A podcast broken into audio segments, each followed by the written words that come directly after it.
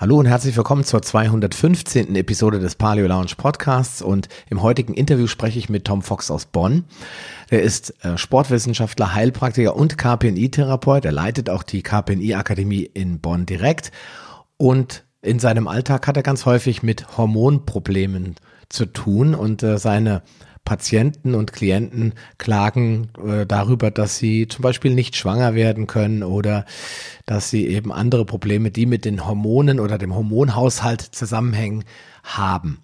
Deswegen habe ich mir heute überlegt, sprechen wir einmal über den ja nicht erfüllten Kinderwunsch, was dazu führt, wie wir Probleme mit Hormonen bekommen und was du tun kannst, damit es in Zukunft doch noch klappt mit dem Nachwuchs. Gleich nach diesem Spot geht's los. Willkommen in der Paleo Lounge, deinem Podcast für Paleoernährung und einen ganzheitlichen Lebenswandel.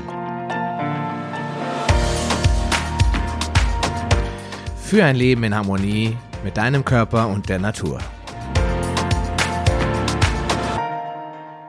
Hallo und herzlich willkommen zu einem weiteren Podcast und Video hier in der Paleo Lounge. Ich freue mich sehr, dass ich äh, lieben Tom Fox aus Bonn einladen durfte, schon wieder mal in meinen Podcast zu kommen. Schon eine ganze Weile her, Tom, glaube ich, dass du das letzte Mal dabei warst, oder? Ein bisschen, ja, ja. Genau, richtig. Da haben wir uns Hallo. unterhalten übers Fleisch. Und heute sprechen wir mal über Kinder oder vielmehr über den Kinderwunsch, den viele Menschen leider unerfüllt hinter sich lassen müssen.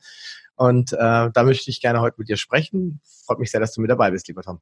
Ja, herzlichen Dank für die Einladung. Freue mich sehr. Ist ja immer wieder schön mit dir. Ja, danke schön.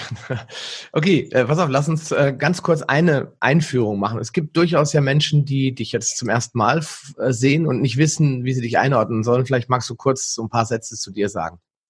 Ja, das ist vielleicht gar nicht so schlecht. Also mein Hauptfeld ist eigentlich die sogenannte klinische Psychoneuroimmunologie. Das ist eine Behandlungsdisziplin, an der ich mich ja jetzt auch in dem Ausbildungsbereich jetzt schon seit Jahren beteilige, über die ich mehr oder weniger so ein bisschen durch Zufall gestolpert bin. Von Haus aus bin ich ja Sportwissenschaftler und habe mich zwar in meinem früheren Leben oder beruflichen Leben immer eher so mit dem Reha-Bereich oder sagen wir so mit dem Therapiebereich beschäftigt und habe äh, darüber hinaus dann aber eigentlich entdeckt, dass mich doch ein paar andere Sachen interessieren und bin dann über dieses Feld gestolpert was auch zu, dazu geführt hat, dass ich noch einen, noch einen weiteren Beruf, nämlich Heilpraktiker, angenommen habe, weil ich gemerkt habe, dass das ein Feld ist, was mich sehr interessiert. Und aus diesem Blickfeld der klinischen Psychoneuroimmunologie, was sich ja so ein bisschen komplex klingt, wir kürzen das meistens ab in klinischer PNI, bin ich dann ja so ein bisschen auf den Bereich gestoßen, dass ich gesagt habe, äh, ganz, ganz viele meiner Patienten haben die Probleme, diese haben aus hormonellen Gründen. Und dann sind so die drei Bereiche, Nebennierenprobleme, Schilddrüsenprobleme und Probleme in Bezug auf die Geschlechtsorgane also einer meiner Hauptfelder eigentlich geworden. Hm. Also so ähm, Hormone ist ja ein Thema, würde ich sagen, ist in Deutschland weitestgehend, ich will jetzt sagen unbekannt. Es gibt natürlich Endokrinologen, die sich viel mit dem Hormonhaushalt beschäftigen. Aber auch da, wenn ich mir angucke, wie viele Frauen an Hashimoto erkrankt sind, Männer sind da, glaube ich, weniger betroffen, oder wie viele Menschen mit Nebennierenerschöpfung rumlaufen, ähm, Adrenalindominanz, Östrogendominanz, also alles so ein bisschen aus den Fugen geraten ist, da fragen mich natürlich, was, was läuft da schief? Ja, man muss da ein bisschen vorsichtig sein natürlich. Also es ist schon deutlich, sind schon deutlich mehr ähm, Betroffene als vielleicht vor 30 bis 50 Jahren. Ähm, es wird natürlich immer gerne, wenn man so ein, wenn man so ein Syndrom hat, man googelt sich ja dann selber, ne? die Patienten haben dann was und die gehen natürlich erstmal so, ich sag mal, zu Dr. Google. Und meinen Patienten sage ich immer, mach das bitte nicht, denn die Prognose wird schlechter, wenn du das machst. Und man hat dann Symptome und findet dann etwas und bezieht diese, diese Syndrome, die man dann im Internet findet, natürlich auf sich. Und ähm, wenn ich dann versuche, eine differenzierte Diagnostik zu machen, stelle ich fest, dass so viele Leute, wie wir denken, zum Beispiel an Übersäuerung oder an der Nebennierenschwäche gar nicht leiden, dass es dann häufig eine Kombination aus Problemen ist, die dann vielleicht in diesem einen Organ, nehmen wir jetzt mal die Nebenniere, durchaus zu finden ist, aber das ist dann nicht so, dass plötzlich alle, die Hälfte der Bevölkerung an so einer Nebenniereninsuffizienz leidet oder die Leute Schilddrüsenprobleme haben. Man sieht das aber leider. Das ist eine steigende Tendenz, was du gerade gesagt hast, das Hashimoto-Syndrom oder der Hashimoto-Thyreoiditis zum Beispiel. Da erkranken deutlich mehr Frauen. Das ist, glaube ich, momentan das Verhältnis 12 zu 1. Ähm, Frauen, Männer. Das liegt aber auch daran, dass man so eine solche Erkrankung oder sagen wir allgemein Autoimmunerkrankung, das ist ja heute nicht das Thema, aber um es kurz abzurunden, eher bekommt, wenn man Frau ist. Das liegt aber an der, an der äh, hormonellen Grundlage. Da haben wir zwei Männer einfach ein bisschen Glück. Testosteron ist ein Hormon, mit dem eine Autoimmunerkrankung etwas schwieriger ist. Und da Männer nur mal so viel davon haben, zeigt es das da deutlich seltener. Und bei Frauen zeigt es das dann leider deutlich häufiger. Und da kommt dann wenn wir sicherlich gleich darüber sprechen, so die Art und Weise, wie unser Lifestyle sich in den letzten 30, 40 Jahren geändert hat, dazu. Und dann potenzieren sich plötzlich solche Effekte.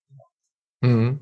Ich meine, ähm, unsere Großeltern und Urgroßeltern, die hatten wahrscheinlich an, ganz andere Probleme. Da war immer die Frage, was gibt's morgen zu essen? Ja. ja. Und ähm, wie, wie kriege ich, weiß ich nicht, die Steine herbei, um unser Haus zu bauen? Mein Opa musste wirklich die Steine alle an die Baustelle schleppen. Da gab es noch keine Bauunternehmen und so weiter. Die hatten also wirklich ganz andere Probleme. Und heute äh, fragen wir uns nur, äh, kann das neue iPhone 12 äh, Megapixel aufgelöste Bilder machen oder also so Dinge, die eigentlich völlig unbedeutend sind, ja, aber wir verlieren da so ein bisschen, das hast du ja schon angedeutet, den Fokus äh, auf unsere Gesundheit, ja, und gucken nicht mehr so wirklich genau hin. Wir denken, alles, was wir essen, ist ja schon mal schadstofffrei. Im Prinzip ist da nichts Giftiges dabei. Es kann man alles futtern irgendwie. Und vor allen Dingen das Zeug, was auf der Straße gibt, ist doch total hochwertig und vor allen Dingen schnell verfügbar. Also wir machen uns tendenziell zu wenig Gedanken über unser, unsere Nahrung und unser, unseren Lebenswandel?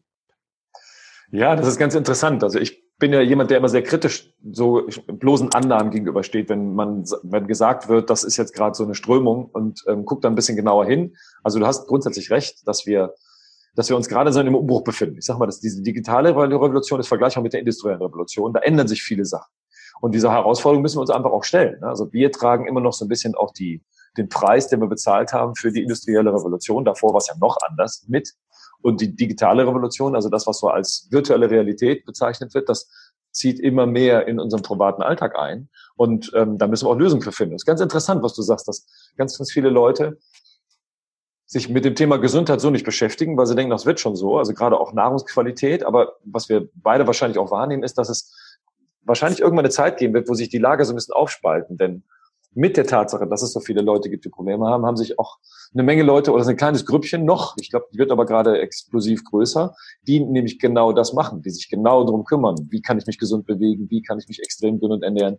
Wenn man alleine mal die Entwicklung der, der, der Bio-Supermärkte in den letzten zehn Jahren sich anschaut, das Gros der Deutschen geht zwar noch nicht explosiv häufiger dorthin, aber es gibt einen kleinen Teil, der dafür sorgt, dass diese Branche sich einer finanziell oder wirtschaftlichen Gesundung erfreut eigentlich. Ne? Also es, es gibt dann so die sogenannten Extrem, die Extrem, wo wir vielleicht die Biohacker, die wirklich alles wissen wollen ne? und auch alles richtig machen wollen und diejenigen, die sich so gar nicht dafür interessieren, was passiert. Und das wird sehr, sehr spannend. Da bin ich auch, tue ich mich schwer, eine Prognose abzugeben, weil wir genauso gar nicht wissen, wo das hingeht. Hm.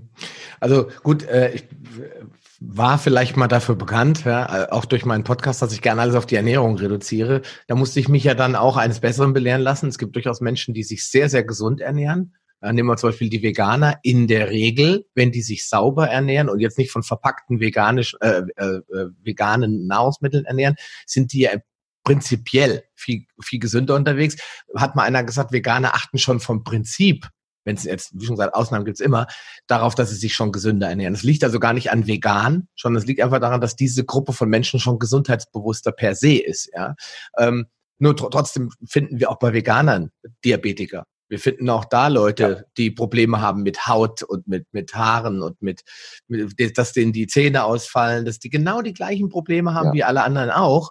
Also kann es ja nicht die Ernährung alleine sein. Es gibt ja dann noch andere Faktoren. Ich meine, welche Faktoren nehmen deiner Meinung nach einen sehr, sehr großen Einfluss auf, auf unsere Gesundheit und damit auch auf unsere Fruchtbarkeit, Fruchtbarkeit natürlich? Ja, also da sagst du was ganz Richtiges, dass ähm, allein sich mit für eine bestimmte Nahrungsform entscheiden, heißt ja schon genauer hingucken. Vor 20, 30 Jahren war das der berühmte, das berühmte Thema der Trennkost, wo man gesagt hat, da gibt es die guten Studien dazu, die sagen, dass es wirklich besser ist. Die gibt es eigentlich nicht. Ne? Und da ist es dann wie beim Bier- und Weintrinker.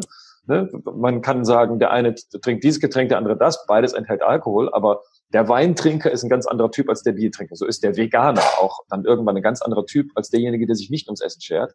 Und ob man dann nur auf die Inhaltsstoffe guckt oder sich das Gesamtpaket anguckt, macht einen großen Unterschied. Ne? Sich mit dem Thema Essen auseinandersetzen, egal für welche Strömung man sich dann entscheidet, heißt genauer hingucken, heißt aber auch ein bisschen genauer auf die Qualität gucken wahrscheinlich. Ne? Und ich denke aber, dass auf deine Frage hin, wenn wir sagen, es gibt Leute, die sich gesund ernähren, aber die Probleme trotzdem haben, wir müssen uns ein paar, paar anderen Herausforderungen stellen. Und ich glaube, dass da zwei Bereiche ähm, in den nächsten Jahren noch deutlicher werden. Und das ist der Art und Weise, wie wir mit dem Thema Stress umgehen. Ich bin nach wie vor der Meinung, dass wir nicht deutlich mehr Stress haben als vielleicht die Leute von vor 200 Jahren. Schon gar nicht die von vor 30.000 Jahren. Die hatten deutlich mehr Stress. Nur die Art und Weise, wie wir damit umgehen, ist ein bisschen anders geworden. Und so mal die, die subtile Art und Weise, wie die Umwelt uns belastet, die hat, die ist auch nicht da. Da können wir bei ähm, unsachgemäßen Gebrauch von digitalen Medien, Handygebrauch, aber auch Kunststoff im Wasser oder Schwermetalle und so weiter. Ne? Das ist also relativ viel an Themen, die wir abgraben können. Ich glaube, zwei Sachen kristallisieren sich raus, dass der Umgang mit Stress nicht mehr optimal ist, das können wir nicht mehr gut.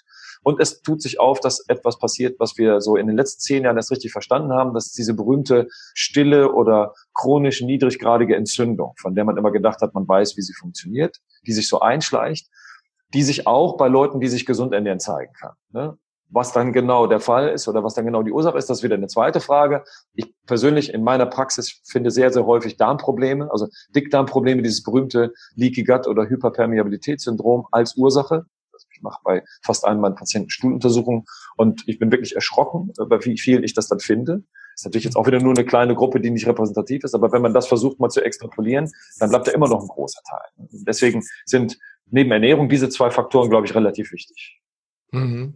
Du hast jetzt ähm, bei der, mein, wer meinen Podcast kennt, der weiß ja, ne, wir, ich spreche ganz oft über Antinährstoffe, ich spreche ganz oft über unsachgemäße Herstellung von, von, äh, von Lebensmitteln und Nahrungsmitteln, nicht nur im Laden, wo ich die kaufen kann, sondern auch zu Hause, indem ich zum Beispiel äh, Linsen, Kichererbsen einfach mal kurz in den Topf werfe und anschließend esse.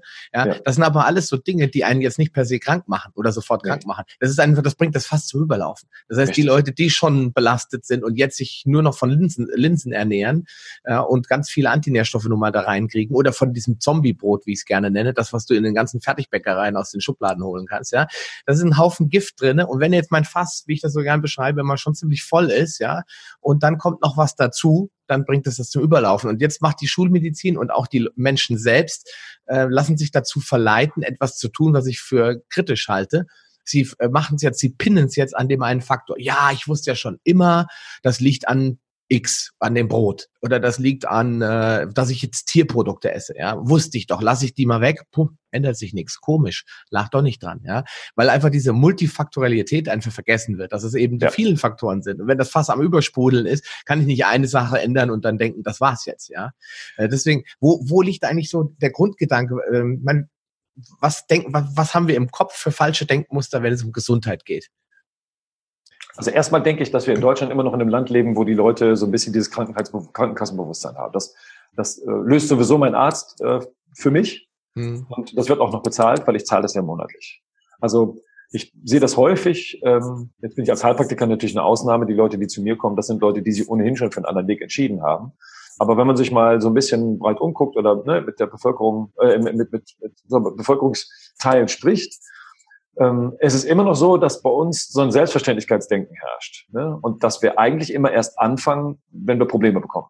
Hm. Dieser Bereich Prävention, das ist für, ne, so hat gerade versucht darzustellen, dass es so eine kleine Gruppe gibt, die anfängt, gesünder zu leben. Ich glaube, dass auch dieser Greta Thunberg-Effekt da sicherlich spürbar sein wird, ne? dass wir uns ein bisschen mehr Gedanken machen über das Klima und über Nachhaltigkeit und so weiter aber dass wir, dass wir eigentlich immer erst bis zu einem bestimmten, äh, bestimmten Moment warten und dann entsteht Problem, oh, jetzt muss ich aber zum Arzt gehen und der muss das dann lösen und der sagt dann, ja, Moment, aber das kann ich gar nicht so lösen. Ne? Also erstmal, weil es vielleicht gar nicht geht oder weil er sagt, ich sehe gar nicht das Problem. Also ne, schulmedizinisch, das höre ich ja häufig. Bei Ihnen ist alles in Ordnung. Ich kriege dann auch einen Laborbefund, da ist alles prima und dann muss man etwas genauer hingucken. Und ich glaube, auch da sind wir so ein bisschen in einem Umbruch, dass immer mehr Leute sagen, ich nehme das jetzt selber mal in die Hand, ich äh, informiere mich und versuche jemanden zu finden, der sich dann mit den Themen auch noch ein bisschen anders auseinandersetzt. Und das, was du gerade angesprochen hast, also ich finde find auch, dass man da sehr vorsichtig sein muss, aber ich spreche auch oft über Antinährstoffe oder Antinutrienten, obwohl das ja ein Begriff ist, der ganz komisch klingt eigentlich.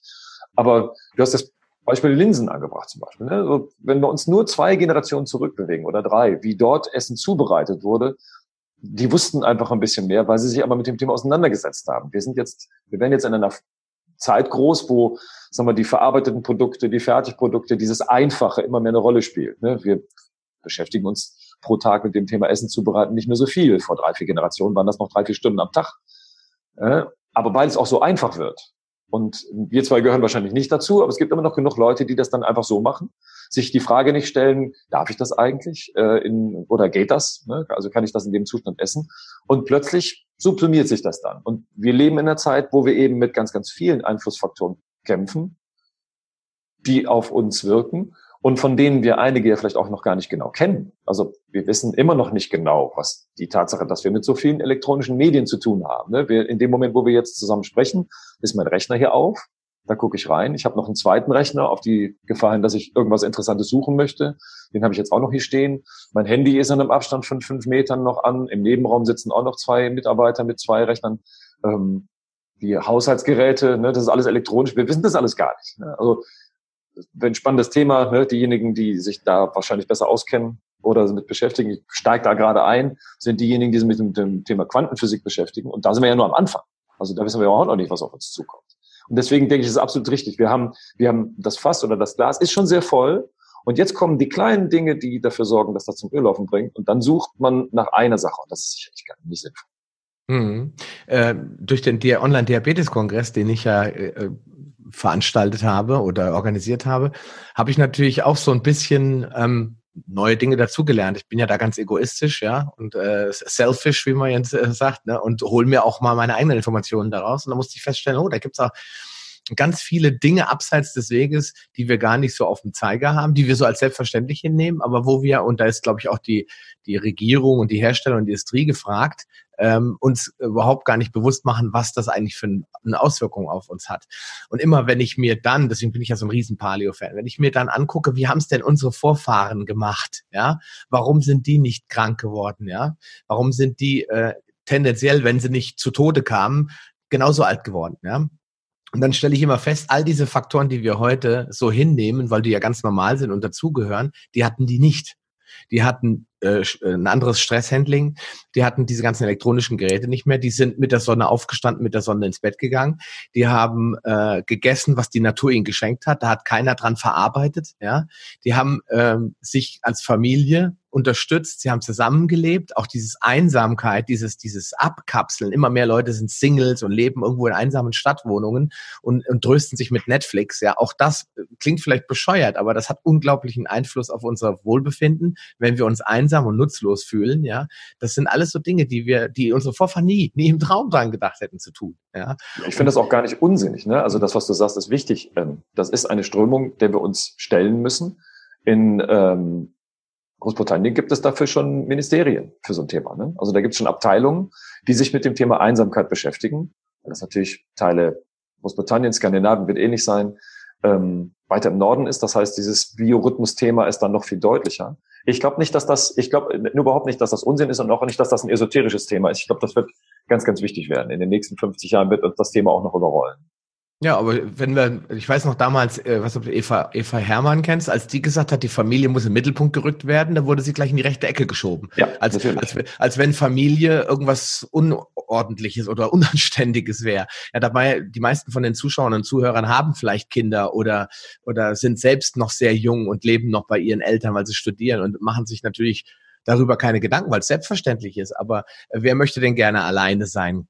Ja. Keiner jeder will mal am Tag mal alleine sein, aber keiner möchte doch die ganze Zeit zu Hause sitzen, das Gefühl haben, keiner interessiert sich für mich. Das ist also, glaube ich, schon ganz, ganz wichtiges Thema. Und wenn, man merkt auch, wie, welchen Einfluss das äh, auf die Gesundheit nehmen kann. Wenn man sich Studien anschaut, Leute, die glücklich sind, es gibt ja solche Glücklichkeitsstudien ja, oder äh, Glückseligkeitsstudien, hätte ich beinahe gesagt, wo, die, wo man feststellt, wenn die Menschen zufrieden sind, eine Grundglücklichkeit haben in sich, ich weiß gar nicht, ob man das überhaupt sagen darf, äh, dann sind die Leute auch tendenziell gesünder werden seltener chronisch krank und, und äh, landen auch seltener beim Arzt. Die sagen sich dann auch eher, ach komm, jetzt das schaffe ich, das geht schon mal, ja. Das ist ein ganz, ganz wichtiges Thema, über das wir auch sprechen müssen. Und vor allen Dingen, wenn es um das Thema Fruchtbarkeit geht. Ich möchte äh, da mal gerne einsteigen und zwar ähm, auf, äh, ja, über das Thema Hormone haben wir ja schon gesprochen, aber es ist wichtig zu verstehen, dass Hormone dass wir die nicht steuern. Also wir gehen jetzt nicht hin, wir sagen ja auch nicht, äh, atme ein, atme aus, das passiert automatisch. Und der Körper produziert Hormone an, anhand von bestimmten Triggern und Prozessen, die wir sehr wohl beeinflussen können. So zum Beispiel, wenn wir uns bestrahlen die ganze Zeit, ne, dann wird der Körper Schwierigkeiten haben, abends auf Schlafen umzustellen. Kann er das nicht, dann gibt es keine Melatoninproduktion, dann geht Cortisol nicht runter, komme ich nicht zur Ruhe, dann habe ich Einschlafprobleme. Die meisten Leute wissen das gar nicht. Ja? ja? Lass uns doch mal kurz über die wichtigen Hormone sprechen, die mit diesen ganz am Anfang angesprochenen Krankheitsbeschreibungen so ein bisschen korrelieren. Mhm. Also was du gerade schon angesprochen hast, was wir, was wir wahrnehmen in dem Team, mit dem ich zusammenarbeite, in der klinischen PNI, dass wir dieses Thema Biorhythmus, was ja vor 20, 30 Jahren ein total esoterisches Thema war, dass wir da ähm, seriös medizinisch mit umgehen können. Es gibt eine Menge Leute, die genau das, was du gerade beschrieben hast, haben. Die haben die, da ist die Cortisolkurve nicht mehr so, wie wir sie haben wollen. Häufig wird gesagt, dass die, das, dass die dann kein Cortisol mehr produzieren. Das ist natürlich totaler Unsinn. Äh, ein bisschen Cortisol gibt's immer. Oder das Ausschlussverfahren ist am Leben sein für diese Theorie. Aber dass die Cortisolkurve eben morgens nicht mehr hoch, nicht mehr diese Peaks, die Ausschläge nicht mehr richtig, abends müsste sie niedrig sein, ist sie noch zu hoch, dann kommt das Melatonin nicht mehr. Das sind sicherlich zwei zentrale Bestandteile. Und das Hormon Melatonin wird meines Erachtens auch noch total unterschätzt. Das ist sicherlich eines der Regenerationshormone, die wir brauchen, um das, was wir Schlafen nennen, effizient zu machen. Das sind die zwei. Ähm, da spricht man häufig auch von der sogenannten Stressachse oder vom Stressachsensystem, dass das nicht mehr funktioniert. Und das ist, glaube ich, auch der Grund, warum wir so viele Patienten haben, die da Probleme haben, die die Hormone, die wir kennen, noch produzieren, aber eben die Strategie auf Belastung oder auf Gefahr, die uns zur Verfügung steht, wird nicht mehr richtig genutzt. Das auf der einen Seite. Und dann ist sicherlich das Hormon Insulin ein Problem, weil wir immer mehr wahrnehmen, dass durch die Art, wie unser Lifestyle funktioniert, das ist, da geht es überhaupt nicht nur ums Thema Ernährung. Eine schlechte Ernährung kann den Insulinspiegel ordentlich verändern, aber auch ein verändertes Stressverhalten hat Einfluss auf, auf in, äh, unser Insulinsystem. Und das Thema chronische Entzündung, was ich eben angesprochen habe, auch, weil Insulin überhaupt nicht mehr nur eine Art Zuckerregulationshormon ist, sondern eigentlich so eine Art, ich sage zu meinen Patienten immer, das ist der Stoffwechselhausmeister. Der kümmert sich um so viele Sachen und reagiert dann aber auch auf so viele Sachen. Deswegen ist so dieses Thema Cortisol, Melatonin, also Biorhythmus auf der einen, Insulinempfindlichkeit oder das Gegenteil davon Insulinresistenz auf der anderen und als drittes müssen wir leider auch die, das Thema Schilddrüse noch hinzunehmen. Da hast du eingangs mal den Hashimoto erwähnt. Das sind so die drei Bereiche, wo ich sagen würde, da finden wir am häufigsten Dysregulation. Mhm. Ja, ich meine, wenn man äh, jetzt mal diese drei Organe reinnimmt, die Nebenniere ist, glaube ich, mitunter das meist unterschätzte äh, endokrine Organ, wo die Leute einfach überhaupt gar nicht auf dem Zettel haben. Ähm, vor allen Dingen auch hier wieder die Frauen betroffen, die sehr häufig diese Erschöpfung haben, aber auch die Schilddrüse und die rückt ja immer mehr in Fokus. Ich weiß auch, dass meine Frau nach der ersten Schwangerschaft ähm, mit einer äh, erstmal Hashimoto-Thyreoiditis äh, und dann später mit einer klassischen, einfachen, nicht Autoimmun-Version der Schilddrüsenentzündung konfrontiert wurde. Und dann wurde sofort, wurden sofort äh, regulatorische Maßnahmen ergriffen. Das heißt, es wurde gar nicht überprüft, was sind denn die Auslöser davon. Ja, kannst du, wenn wir jetzt mal uns eins rauspicken, weil das unglaublich viele Frauen, glaube ich, betrifft, wenn wir uns den Hashimoto oder einfach die Schilddrüsenerkrankungen mal anschauen, Kannst du so ein paar Faktoren rausholen, wo du sagst, das sehen wir in der Praxis immer wieder, daher kommt das und daher kann das äh, entstehen? Hm, ja, also man, grundsätzlich muss man sich erstmal die Frage stellen, das ist schon richtig. Die meisten Leute fragen sich ja nicht, fragen, stellen sich die Frage gar nicht, gibt es das überhaupt? Die Schilddrüse ist ein ganz, ganz kleines Organ. Ne? Das sieht so im Halsbereich. Die meisten wissen beim Thema Schilddrüse auch noch gar nicht, was das macht, das Organ, wo das liegt. Und wir müssen uns eins vor Augen halten. Die Schilddrüse ist wichtig, denn sie produziert Hormone, die im Prinzip in jeder Körperzelle irgendeine Funktion haben. Ne? Wir nennen in der klinischen PNI die Schilddrüse so ein bisschen das Erlaubnisorgan. In den meisten Fällen ist es so, dass Hormone, die wir irgendwie benennen, eine Funktion haben und dass Schilddrüsenhormone noch eine Art Zusatzhormon darstellen, so dass das dann auch quasi funktioniert. Und die Produktion unserer Hormone aus der Schilddrüse kommen, ist begleitet von einem Prozess, der fast ein bisschen paradox klingt. Wir brauchen, um Schilddrüsenhormone zu produzieren, eigentlich freie Radikale. Und das ist ein, ein, eine, eine, sagen wir, eine Substanzgruppe, von der man weiß, dass wenn die nicht in der richtigen Form vorhanden ist und auch nicht in den richtigen Regionen im Körper vorhanden ist, dass sie dann auch schon Probleme verursachen kann. Gibt es jetzt diese sogenannte oxidative Überlastung schon und die Schilddrüse muss das aber trotzdem machen, dann kann es durchaus sein, dass das zum Problem wird. Also das, das Schilddrüsenorgan ist, kann ein Problem sein, weil ein, ein bestimmter Stoffwechsel dann übertrieben wird. Ja, gerade diese freie Radikaldiskussion. Da muss ich nicht zu sehr darauf einsteigen, aber wir haben ein Organ, was schon ein kleines Problem mit sich schleppt. Und dann kommt es dazu, weil es eben an so vielen Organen und Zellen eine Funktion hat, reagiert es natürlich auch auf viele andere Hormone. Auf Cortisol zum Beispiel. Und da gibt es so eine ganz einfache Regel. Wenn der Cortisolspiegel nicht mehr in Ordnung ist, dann reagiert die Schilddrüse eigentlich zeitversetzt immer so ein bisschen mit. Und da gibt es, wir nennen das in der klinischen PNI biologische Prioritäten. In dem Moment, wo wir zum Beispiel einer Stressreaktion unterworfen sind, muss die Schilddrüse sofort mit ihrer Aktion darauf reagieren. Unsere Vorfahren haben das aber immer nur intermittierend gehabt. Das heißt, dieses klassische Stresssyndrom, das gab es dann mal und es hat dann auch wieder aufgehört. Naja, jetzt haben wir heutzutage aber viele Leute, die diese Dauerbelastung haben. Das heißt aber auch eine Dauerreaktion auf Schilddrüsenebene. Die Schilddrüse kann das eigentlich nicht. Und ganz, ja, ganz, ganz platt gesagt, einfach, wir können, wir haben noch keine Möglichkeit für diesen chronischen Stress Ne? Studenten lachen immer, wenn ich sage, chronischer Stress ist was für Pflanzen. Die können das gut. Die haben ihren chemischen Cocktail, die produzieren den und passen sich an. Säugetiere können das gar nicht. Wir können, wir haben in der Evolution nie gelernt, auf chronischen Stress reagieren zu können. Deswegen fehlen uns auch so ein bisschen die Ressourcen dafür. So, und wenn wir das jetzt als Basis nehmen, dann ist völlig klar, dass so ein kleines Organ wie die Schilddrüse irgendwann auf so ein Syndrom reagieren muss. Das ist also der erste Bereich Stress. Bleiben wir bei der Schilddrüse. Zweiter Bereich. Das Immunsystem ist ein System, was auch ähnlich wie unser Gefahr-Stresssystem immer nur ab und zu, nämlich wenn wir krank sind, aktiv wird. Jetzt hatte ich eingangs diese stille, kalte oder niedriggradige Entzündung erwähnt. Jetzt ist plötzlich ein Zustand vorhanden, in dem bei vielen Patienten das Immunsystem sich als daueraktiv zeigt. Und natürlich muss die Schilddrüse jetzt auch Dauer reagieren. Und das sind jetzt schon alleine zwei Stoffwechselkreise oder zwei große metabolische Bereiche, die auf die Schilddrüse einwirken. Und dann ist es für mich jetzt als sagen wir, Fachmann gar nicht mehr so zufällig, dass das Endergebnis dann häufig eine Unterfunktion ist, weil die, ob wir das jetzt erschöpft nennen oder dysreguliert äh, nennen, ihre Aufgabe nicht mehr ordentlich nachkommen kann. Hm. Ja gut, klar, wenn du äh, irgendein System wie die Bauchspeicheldrüse, ja auch ein endokrines Organ, permanent hormonell beeinflusst, du hast ja eben schon Insulin erwähnt und damit hast du ja einen wichtigen, ein ganz, ganz großes Problem eigentlich angesprochen, dass da haben wir beide ja auch schon drüber gesprochen im Diabeteskongress, dass wir, wenn wir zu viel von etwas haben, das ist, glaube ich, für alle nachvollziehbar, dass das einfach aus, der, aus dieser Regulationsschiene rausfällt und dann für Probleme sorgt. Vielleicht kurzfristig kriege ich dann wieder einen Griff, ist gut, aber wenn ich so eine Dauerbelastung habe und beim, äh, beim Insulin ist es ja so, es ist das einzige, wirklich im Moment das einzige Hormon, das wir haben, um Energie abzuspeichern. Ja, wir können den Blutzucker, wir können den Blutzucker äh, steigern, wie wir wollen, mit fünf, sechs, sieben, acht Hormonen, ja, nur um ein paar zu nennen, Glucagon, Cortisol, äh, Testosteron, haben wir überall Chancen. Aber beim Runterdrücken des Zuckers, da haben wir nur noch das eine. Und dann haben wir auch nur noch das eine Organ, das sehr, sehr empfindlich bei der Ausschüttung ist, weil es war immer wertvoll und wichtig, dass dieses Organ funktioniert, weil es die Fettspeicherung und damit das Überleben in schlechten Zeiten gesichert hat. Jetzt erschöpfe ich dieses Organ, weil ich permanent Insulin abrufe. Und jetzt kann, wenn man sich guckt, was äh, anguckt, was ein Diabetiker, der hat irgendwann eine äh, Glukoseintoleranz. Das heißt, er kann das einfach nicht mehr speichern, aber nicht, weil er Glukose nicht mehr gut verträgt, sondern weil einfach das Insulin einfach nicht mehr in der Menge wirken kann durch die Resistenz. Und jetzt übertrage ich das auf die auf die ähm, äh, Schilddrüse und komme eigentlich zu dem gleichen Ergebnis. Ich habe mich die ganze Zeit unter Stress gesetzt, sei es durch äh, Stress direkt, durch chronische Entzündung oder durch äh, andere Einflussfaktoren. Und jetzt muss die, äh, die Drüse, die Schilddrüse die ganze Zeit arbeiten und kommt natürlich irgendwann auch in diese Erschöpfung, genau wie die Bauchspeicheldrüse auch. Und dann fängt sie an, weniger zu tun. Und das, was du beschrieben hast, ist dann die Unterfunktion. Nur ähm, wie komme ich da jetzt wieder raus? Ich meine, bei manchen Leuten geht es ja immer weiter. Irgendwann kommt dann die Entzündung. Vielleicht magst du das nochmal beschreiben, wie es dann von dieser klassischen Unterfunktion irgendwann eben in die Entzündung reingeht.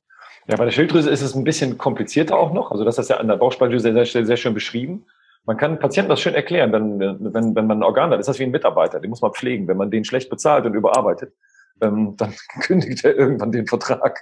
Und so sehen wir das ja bei unseren Organen auch. Oder feiert krank. Ist es, ja, oder das genau. Bei der Schilddrüse ist es ein bisschen komplizierter. Man weiß das auch jetzt in den letzten, oder hat man, man, man kann seit den letzten 10, 15 Jahren, sage ich mal, das etwas genauer beschreiben. Die Schilddrüse, weil sie überall mitspricht, hormonell quasi, hat eine Funktion oder sagen wir, kann sich selber außer Gefecht setzen. Es gibt ein Schilddrüsenhormon, was der Schilddrüse, was die Schilddrüse selber produzieren kann oder was extern außerhalb der Schilddrüse in anderen Organen produziert werden kann, was die Schilddrüse quasi außer Gefecht setzt. Das muss man so verstehen, weil die Schilddrüse überall mitspricht, ist es vielleicht auch gar nicht sinnvoll, dass sie immer das macht, was sie macht. Ja, da, vielleicht ist es gar nicht sinnvoll, dass sie immer Zustimmung gibt an irgendeinem Organ, sondern vielleicht ist das, gibt es Situationen, wo das mal gerade eben nicht der Fall sein darf. Und dafür gibt es quasi so eine Art Negativhormon in der Schilddrüse. Und das kann die selber produzieren. Das können aber andere Organe auch veranlassen. Und dieses Negativhormon sorgt quasi dafür, dass die Positivhormone der Schilddrüse, das Negativhormon ist das sogenannte Reverse T3, das, das richtige Hormon der Schilddrüse, das T3, nicht mehr funktioniert. Und jetzt sehen wir durch zum Beispiel Stress oder chronische Entzündung, dass häufig dieses Negativhormon Reverse T3, dass das steigt. Und dann versucht die Schilddrüse ihrer Funktion nachzukommen, kann es aber nicht, weil es viel zu viele von diesen Negativhormonen gibt, die überall da, wo die Schilddrüse eigentlich ihre Aufgabe erfüllen will, die Rezeptoren blockiert. Und dann könnte die, dann würde die Schilddrüse das machen, aber sieht es nicht. Das, das sieht man häufig auch dann in einer paradoxalen Situation, dass nämlich dann, wenn ich Patienten habe und schicke die ins Labor und lasse die Schilddrüsenwerte messen, die häufig total normal sind. Und wenn man dieses eine Hormon, dieses Negativhormon nicht misst, gar nicht rausfindet, woran es jetzt gelegen hat. Und das ist so ein bisschen der sogenannte Casus Knactus an der Geschichte, dass, dass sich auf Schilddrüsen eben etwas komplizierter darstellt. Schulmedizinisch gesehen ist, weil wir das noch nicht so lange messen und es natürlich noch nicht genug Fälle gibt, wo wir gesagt haben, wir können da eine gute Referenzskala draus machen, noch nicht wirklich anerkannt. Also da, da weigert man sich noch, das zu machen. Das ist auf der einen Seite auch ein bisschen verständlich, wenn ich sage, ich brauche eigentlich fünf Millionen Fälle, um, um einen guten Referenzwert darzustellen und ich habe vielleicht erst 500.000, dann müssen wir mit der Beurteilung dieses Wertes etwas vorsichtig sein.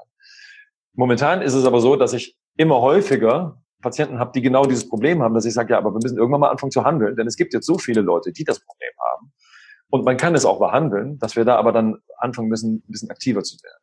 So, haben wir jetzt also eine Schilddrüse, die das nicht mehr kann, gibt es im Prinzip zwei Strategien. Ich muss auf der einen Seite dafür sorgen, dass die Schilddrüse das Material bekommt, mit der sie ordentlich ihre Hormone darstellen, äh, produzieren kann. Das ist im Allgemeinen basierend auf ein paar Kofaktoren wie Antioxidantien und eine Aminosäure, das ist in diesem Fall L-Tyrosin. Also das ist so eine Basistherapie, dass die Schilddrüse quasi keine, keine Mangelversorgung bekommt. Aber gleichzeitig muss ich die anderen Szenarien, und um es einfach zu machen, bleibe ich jetzt einfach mal bei diesem Thema Stress oder Stressreaktion und chronische Entzündung, die müssen wir auch versuchen zu behandeln oder zu regulieren. Und deswegen kann so eine Schilddrüsenbehandlung eigentlich nie nur auf der Schilddrüse passieren. Das, geht gar nicht, ne? weil, weil die, die Einflussfaktoren sind so dominant, dass man immer die Systeme, die das beeinflussen, mit behandeln muss. Deswegen ist eine, eine Behandlung, also eine Intervention auf Schilddrüsen immer meistens eine sehr umfassende. Da sind die Patienten häufig überrascht, da sagen ich, so ein kleines Organ muss ich so viel machen. Ich sage, ja, aber die, die, die Einflussfaktoren, die kommen halt aus zwei, drei verschiedenen Bereichen. Und wenn ich die Ursache nicht beseitige, dann bleibt die Schilddrüse in diesem funktionellen Zustand, wie du es eingangs beschrieben hast, dass es dann häufig eben zur Unterfunktion kommt. Genau. Hm.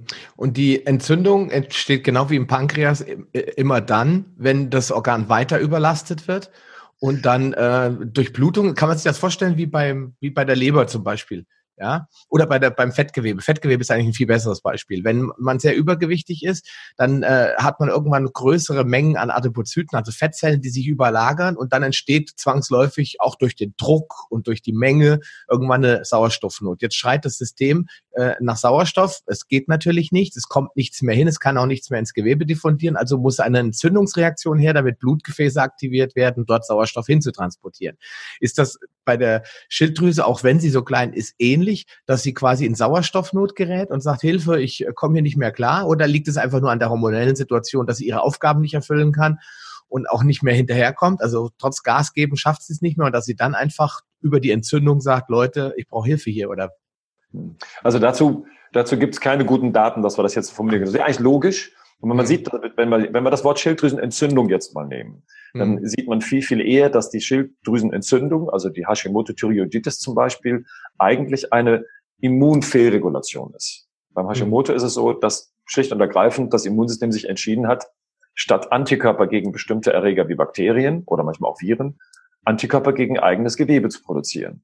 Und das sind dummerweise aber genau die Schlüsselgewebe oder Schlüsseleiweiße, die wir brauchen, um Schilddrüsenhormone zu produzieren. Nehmen wir jetzt also das Immunsystem, was sagt, ich produziere Antikörper eigentlich gegen eine Bakterie, was ja sinnvoll wäre, jetzt aber leider gegen das eigene Eiweiß, dann zerstört das Immunsystem über Immunzellen, die dann aktiv werden, eigenes Gewebe. Und deswegen spricht man dann von der Thyreoiditis. Das ist aber jetzt nicht eine, die die Schilddrüse selber nur veranlasst hat, sondern das Immunsystem hat sich quasi dazu entschieden. Mhm. Da müsste man dann hingehen und sagen, wie kann es eigentlich dazu kommen, dass das, Immun, dass ein Immunsystem Autoantikörper produziert? Ne? Das hat zu tun mit Verwechslungsreaktionen. Da müsste man noch einen ganz anderen Bereich aufmachen.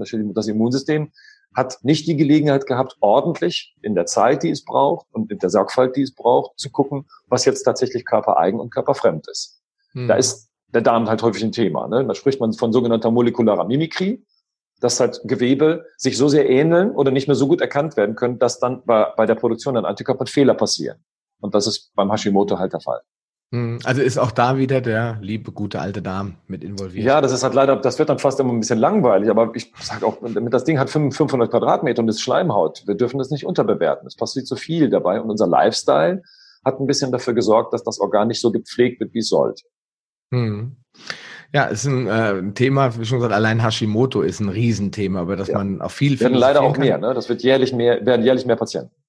Ich kann da nur empfehlen, wer jetzt wirklich isoliert an Hashimoto erkrankt ist, sollte sich den Hashimoto Online-Kongress einfach mal anschauen, ja. weil da gibt es äh, so viele Informationen dazu, weil was wir können das in so einem Podcast ja kaum abdecken. Wir wollen einfach ja. nur mal so einen Eindruck vermitteln, dass da halt ja. unglaublich viele wichtige Hormone hergestellt werden. Also wenn wir jetzt äh, uns anschauen, haben wir die Bauchspeicheldrüse, das ist das große Thema Diabetes, aber eben Insulin ist auch ein äh, Marker, der auch mit Entzündung in Verbindung steht, mit ähm, Wachstum ja, auch da wird der Körper schnell ausgebeutet, weil immer wieder Wachstumssignale gegeben werden. Ähm, deswegen bin ich auch kein großer Freund von Milch, wo ich dann auch wieder IGF-1 ja. habe, Wachstumshormone, die Insulinrezeptoren werden gleich belegt. Es kommt immer wieder aufs Gleiche raus. Wie du gesagt hast, das klingt schon ein bisschen langweilig, aber es ja. ist halt, es ist halt immer wieder so einfach. Man muss es halt nur mal verstanden haben. Ja. Okay. Ähm, lass uns noch mal so ein bisschen gucken. Welche gibt es noch ein anderes Organ, wo du sagst, das muss man sich anschauen, äh, wenn es um die Hormondisbalance geht? Also die Bauchspeicheldrüse ist sicherlich wichtig, die Nebenniere ist wichtig, die Schilddrüse ist wichtig. Dann könnte man jetzt noch gucken, das kommt so in der Endokrinologie in den letzten fünf Jahren ein bisschen mehr auf den, auf den Tisch, dass das Gehirn hier scheinbar eine Rolle spielt. Wir waren uns eigentlich immer sehr sicher, dass unser Gehirn durch die sogenannte Bluthirnschranke gut geschützt ist. Naja, wir sehen, dass es Bereiche des Hirns gibt, das sogenannte Zwischenhirn, das darf gar nicht geschützt werden, sonst könnte es gar keine gute Kommunikation mit Gehirn und Peripherie geben. Und was in den letzten Jahren immer häufiger in Publikationen auftaucht, auch gerade in den, sagen wir mal, pathologischen Bereichen, über die wir schon gesprochen haben, ist die sogenannte Hypothalamusentzündung. Und das ist jetzt eigentlich auch ein endokrinologisches, also ein hormonelles Organ, an dem wir sehen, dass es auch nicht mehr richtig funktioniert. Jetzt würden wir dann immer denken, dass wenn der Hypothalamus entzündet ist, dass man das als Krankheitssymptom spürt. Und das ist halt leider nicht so. Eine Hypothalamusentzündung macht sich am häufigsten bemerkbar durch ein total schlechtes oder gestörtes Sättigungsverhalten. Das heißt, das sind eher Leute, die dann Nahrung in sich reinschaufeln, aufgrund dessen auch nicht selten total verzweifelt sind, aber es trotzdem nicht lassen können. Und deswegen ist also eine gestörte Energiebalance eigentlich eher. Und unglücklicherweise, die Zahl ist ein bisschen kleiner, sehen wir das aber auch bei den Ernährungsstörungen, die wir zum Beispiel als Bulimie und Anorexie bezeichnen. Da sieht man das auch leider auch. Hm. Also das wäre auch noch ein Organ, wo ich sagen würde, endokrinologisch spielt das eine sehr, sehr große Rolle. Okay. Wenn ich jetzt diese vielen Hormone und die wichtigsten ähm, Vorläufer oder Faktoren, die da eine Rolle spielen, sind ganz klar Dopamin, Serotonin, Melatonin, äh, die Schilddrüsenhormone T3, T4, TSH. Ähm, dann haben wir gelernt Reverse äh, T3, ja, auch ein wichtiges Thema, was man sich anschauen sollte. Äh, und dann muss man natürlich die Entzündungsfaktoren sich genau anschauen, weil da, wenn wir ein CRP messen, werden wir unter Umständen im Dunkeln bleiben müssen wir vielleicht auch da hochsensitive Werte uns anschauen, weil diese gerade diese niedriggradigen Infl äh, Inflammationen, also Entzündungen, die so vor sich hinschwelen, die entdecke ich auf dem CRP unter Umständen gar nicht. Oder ja. der Arzt bewertet das unter, ja, und sagt, ach, das ist jetzt nicht so schlimm, gucken wir uns in drei Monaten nochmal an, ja. Es ist ja auch nicht immer so deutlich, leider. Ne? Ich würde mir das auch wünschen. Es ist leider nicht immer so deutlich. Auch beim HSCRP sehe ich nicht immer eine deutliche Lage. Ein bisschen frustrierend mhm. manchmal. Ja, klar, logisch. Und äh, wir wollen auch nicht den Eindruck vermitteln, dass wenn ich jetzt mal so ein komplexes Blutbild für 250 Euro gemacht habe, dass ich dann alles weiß. Ja? Das, das heißt, da muss man sich halt schon auch ein bisschen Gedanken machen, was sind denn so die Faktoren? Vielleicht sollte man mal anfangen aufzuschreiben, was tue ich so den ganzen Tag und das mal, mal vergleichen mit so einem äh, äh, Aborigine, ja, mal was macht der den ganzen Tag? Und da werde ich wahrscheinlich schon Dinge sehen, oh, hm, das ist jetzt nicht ganz so artgerecht vielleicht. Ja? Also das sind auch ganz wichtige Punkte. Nur wenn ich jetzt diese Disbalance habe, Jetzt, jetzt gehen wir den nächsten Schritt, ja. Und ähm, ich vermute, bei mir läuft irgendwas nicht richtig. Ist das einer der Gründe, warum wir in Deutschland auch ein Fruchtbarkeitsproblem haben? Ist es auf die Hormone zu reduzieren? Unter anderem? Fragezeichen. Also ich würde, ich würde grundsätzlich nie etwas auf nur einen Bereich reduzieren, aber gerade beim Thema Fruchtbarkeit sind Hormone natürlich unglaublich wichtig. Also bei Männern das Testosteron, bei Frauen Östrogen und Progesteron. Und wir sehen, dass die Lifestyle-Faktoren, über die wir die ganze Zeit sprechen, da auch eine Auswirkung haben. Also das Thema Insulinresistenz und, und Fruchtbarkeit ist sicherlich eins, was wir nicht unterbewerten dürfen. Das ist aber nicht das Einzige. Also wir sehen das Thema Fruchtbarkeit auch, ohne dass wir hier eine Insulindisbalance oder Schieflage haben. Jetzt sind nur die, ist die, der Anteil der Patienten, die diese sogenannten Polymorphismen nennt man das ja haben, dass man einfach aufgrund der genetischen Disposition oder der epigenetischen Disposition Hormone nicht in den richtigen Mengen produzieren kann, die, die Patientengruppen sind ja eher klein. Das hm. heißt, wir sehen den Gros, das Gros der Patienten eher im Lifestyle-Bereich. Und man kann es eigentlich versuchen, ohne es kompliziert zu machen, einfach zu beschreiben. Das Insulin, das hast du schön beschrieben, ist ein Hormon, was für den Stoffwechsel verantwortlich ist, ne? Energie einspeichert. Das heißt gleichzeitig, dass dieses Hormon dem Körper eigentlich signalisiert, ob Energie da ist oder nicht. Ne, wenn dieses Hormon verstanden wird, dann steht es um die Energieversorgung nicht schlecht. Und dann machen wir es ganz einfach als Checkliste. Ist die Energieversorgung gut? Ist eine Schwangerschaft bei einer Frau möglich? Denn es geht ja immerhin neun Monate zu zweit, in Anführungszeichen. Und allein das könnte philosophisch schon ausreichen zu sagen, okay, gut, wenn jetzt die Insulinempfindlichkeit eingeschränkt ist, wissen die Organe, die daran beteiligt sind, nehmen wir aber die Geschlechtsorgane wie Eierstöcke, gar nicht mehr so genau, ob das klappen würde. Und dann haben wir schon eine Einschränkung oder eine Wahrscheinlichkeitsveränderung, dass der Eisprung erfolgreich ist. Ne? Wir wissen, dass Insulin zum Beispiel in den Zellen, die in den Eierstöcken verantwortlich sind für den Eisprung, wenn es nicht verstanden wird, eine veränderte Eisprungaktivität auslösen kann. Da ist auch das Thema, was wahrscheinlich gleich nochmal äh, äh, ins Gespräch kommen wird, das sogenannte PCO-Syndrom. Das sehen wir halt nicht selten, also sehr häufig bei Insulinresistenz. Deswegen ist Insulinresistenz sicherlich ein Syndrom, ähm, was wir sehen, wenn wir eine veränderte Fruchtbarkeit haben. Aus welchem Grund diese Insulinresistenz jetzt entsteht, ist immer noch eine zweite Frage. Ne? Wie du gesagt hast, es hängt nicht immer nur am Thema Ernährung. Da spielen Entzündungen, Stress, Schlaf und so weiter auch eine große Rolle. Mhm. Bewegungsmangel. Ja. Weil Insulin, äh, Insulinresistenz, sagt man, äh, mein Freund und Kollege und Ausbilder, Dr. Jens Freser auch immer, kann in den Muskeln und im restlichen Körper eigentlich gar nicht entstehen, wenn ich mich regelmäßig und richtig bewege, weil die Sensitivität damit immer wieder gefördert wird. Ja, nur ist es so, dass das eine korreliert mit dem anderen stark. Wenn ich aufhöre, mich gesund zu ernähren, habe ich in der in der Regel überhaupt gar keinen Bock, mich zu bewegen.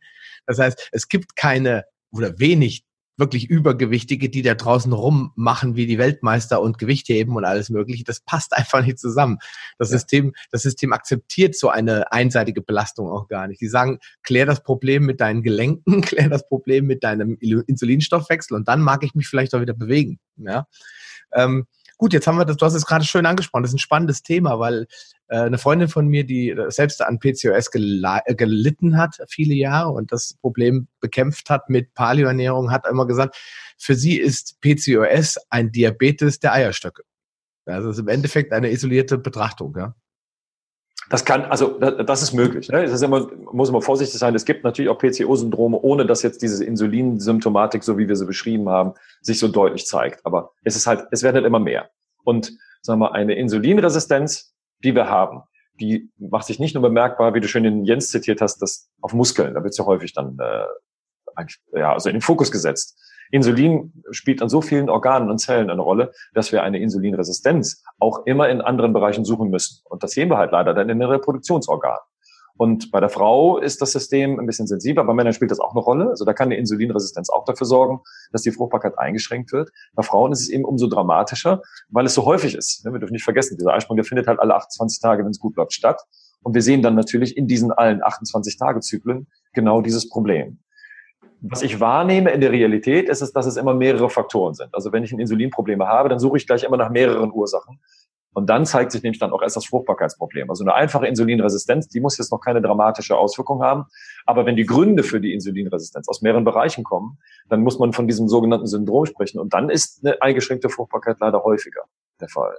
Und das mhm. wird meines Erachtens auch noch unterschätzt. Genau, beim, beim PCOS reden wir ja äh, eben nicht umsonst von polyzystisch, also von einem, ich hätte vorhin gesagt, Befall. Es ist ja jetzt nicht kein Parasit, aber äh, wir reden quasi davon, dass die, die, die äh, eine ja, als zystisches Gewebe angelegt wird vom Körper, das sich mit Wasser füllt und das den quasi den gesamten Eierstöcke im Zweifelsfall abdecken kann. Und ja, ich meine, wer jetzt mit äh, 40 Kilo Marschgepäck unterwegs ist, der wird auch keinen Marathon mehr laufen können. Das heißt, also da ist der Körper einfach gezwungen, die Funktion der Eierstöcke so stark einzuschränken, dass es gar nicht, wie du gesagt hast, zum Eisprung kommen kann.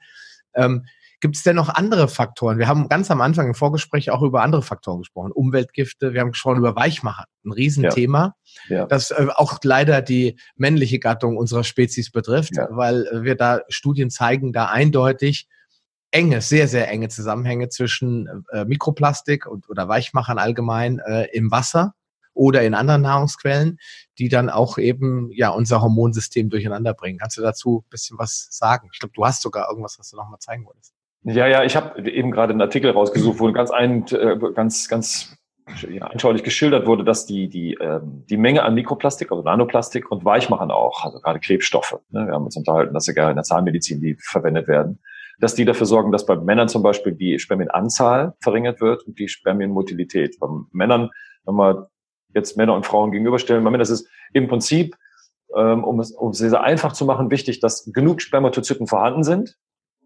und die müssen auch intakt sein. Jetzt brauchen wir natürlich für eine erfolgreiche Befruchtung eigentlich immer nur einen. Also wir sprechen immer nur von einem intakten, aber ja. das gibt natürlich eine Art statistische Wahrscheinlichkeit. Das ist, je mehr es gibt, desto höher ist die Wahrscheinlichkeit. Und wir sehen, dass bei Männern etwas existiert, wie es fast bei allen Organen der Fall ist, ähm, und das ist die sogenannte Bluthodenschranke. Ne, die, die muss intakt sein, denn wenn die nicht intakt ist, dann äh, kann es sein, dass nicht genügend Spermatozyten da sind oder die, die produziert werden, einfach schlicht und zerstört werden. Was sein kann. Denn im Blut befinden sich Bestandteile, die für unsere Spermatozyten ähm, schlicht und ergreifend giftig, also toxisch sind. Und durch diese Weichmacher sehen wir, dass mehrere Sachen entstehen. Dass die Produktion eingeschränkt wird. Für die Produktion brauchen wir genug Testosteron. Das funktioniert nicht mehr. Wir haben vielleicht noch Testosteron, aber sind nicht mehr so empfindlich dafür. Dann kann Testosteron auch in andere Varianten umgewandelt werden. Da ist als bekanntestes Beispiel das sogenannte DHT, die Hydrotestosteron, was auch noch ein Problem sein kann. Und die Schranke ist nicht mehr intakt. Ja, und das Endergebnis ist dann ein zu wenig an Spermatozyten. Und die, die es gibt, sind nicht mehr so leistungsfähig, denn die müssen ja auch einen bestimmten Weg zurücklegen. Und das ist dann gleichbedeutend mit einer eingeschränkten Fruchtbarkeit. Das nehmen wir auch deutlich wahr. Mhm. Also Umweltgifte ähm, spielen hier tatsächlich auch eine Rolle. Ja, welche, welche würdest du denn noch sagen? Bei mir leuchtet gleich so wieder die Alarmglocke Glyphosat. Ja, bei Glyphosat ist das, das ist ein heikles Thema natürlich. Ne? Also es gibt tatsächlich Studien, ich musste vor, als die Paleo Convention war in Berlin, habe ich mich versucht, so ein bisschen das Thema einzulesen, war auch glücklich, dass da ein Sprecher war, der so ein bisschen dezidiert darüber gesprochen hat. Beim Glyphosat müssen wir ein bisschen aufpassen. Das Glyphosat selber ist jetzt gar nicht so ein chemisches Drama.